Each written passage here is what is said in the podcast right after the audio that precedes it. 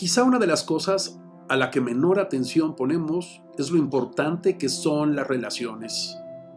El ser humano por naturaleza opera en un ámbito relacional. Somos quienes somos gracias a las relaciones, desde el origen. Las relaciones con nuestros padres, hermanos, tíos, familia, amigos, maestros, jefes, compañeros, colaboradores, clientes e incluso desconocidos. Vivimos en un mundo relacional y lo paradójico es que cuanta más tecnología tenemos, más parece que nos aislamos del mundo exterior y más habitamos en nuestro mundo interior. Y no porque nos la pasemos haciendo introspección y reflexión, sino porque vivimos en este constante diálogo interno, desconectados la mayor parte del tiempo de todo lo que ocurre a nuestro alrededor. No, no estoy hablando solo de relaciones sexuales o de intimidad, que por supuesto forman parte del repertorio de las múltiples formas en las que nos relacionamos. De lo que estoy hablando es de todo lo que implica el universo relacional. Los seres humanos utilizamos el lenguaje como el medio para conectarnos, relacionarnos, conversar y conocer a los demás.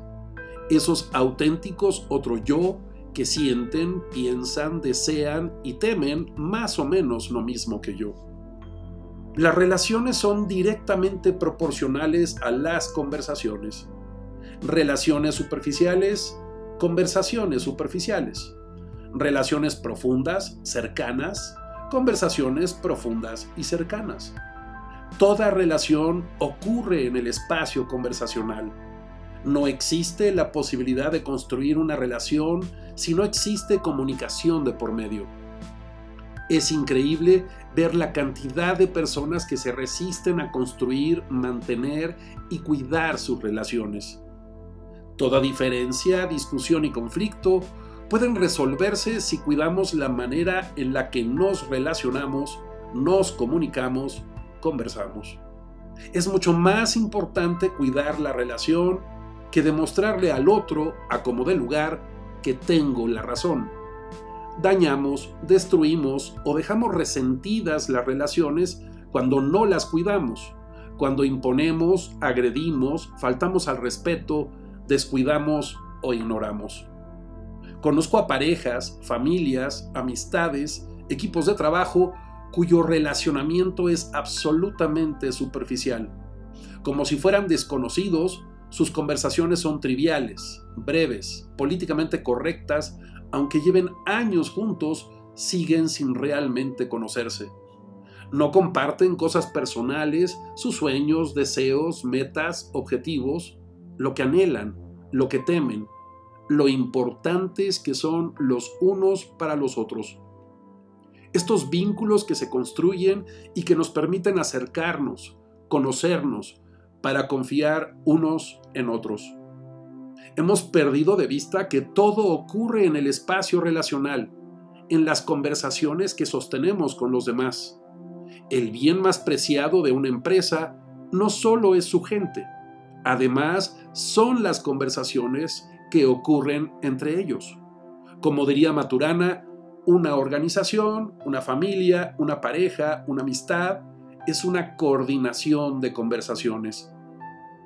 Muchas personas creen que por ser buenos técnicamente, por tener experiencia o conocer el negocio, merecen ser promovidos a posiciones superiores y cuando no ocurre, hasta piensan que es injusto que a otros que no son tan buenos técnicamente o no conocen tan bien el negocio e incluso que llevan menos tiempo, sí son promovidos.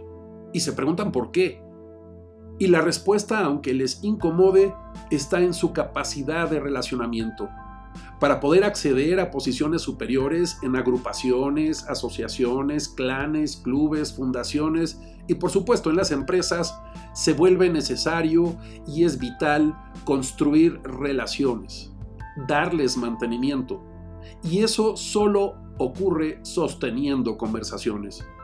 No, no estamos perdiendo el tiempo estamos invirtiendo correctamente nuestro tiempo. Amplía, crece, cuida, mantén tu red de relaciones.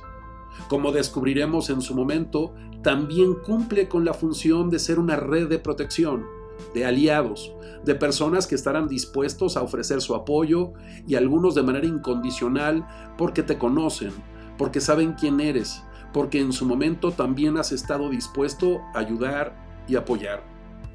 La paradoja del siglo XXI es que a mayor avance tecnológico, la comunicación inmediata a cualquier parte del mundo ha mejorado increíblemente y sin embargo es cuando más solos y aislados estamos y no por así decidirlo, sino porque ni siquiera nos hemos dado cuenta de que eso es lo que ocurre. Espero esto te lleve a la reflexión. Ya sabes, me puedes localizar en www.santiagobeorlegui.com o en institutovitral.com. Hasta la próxima.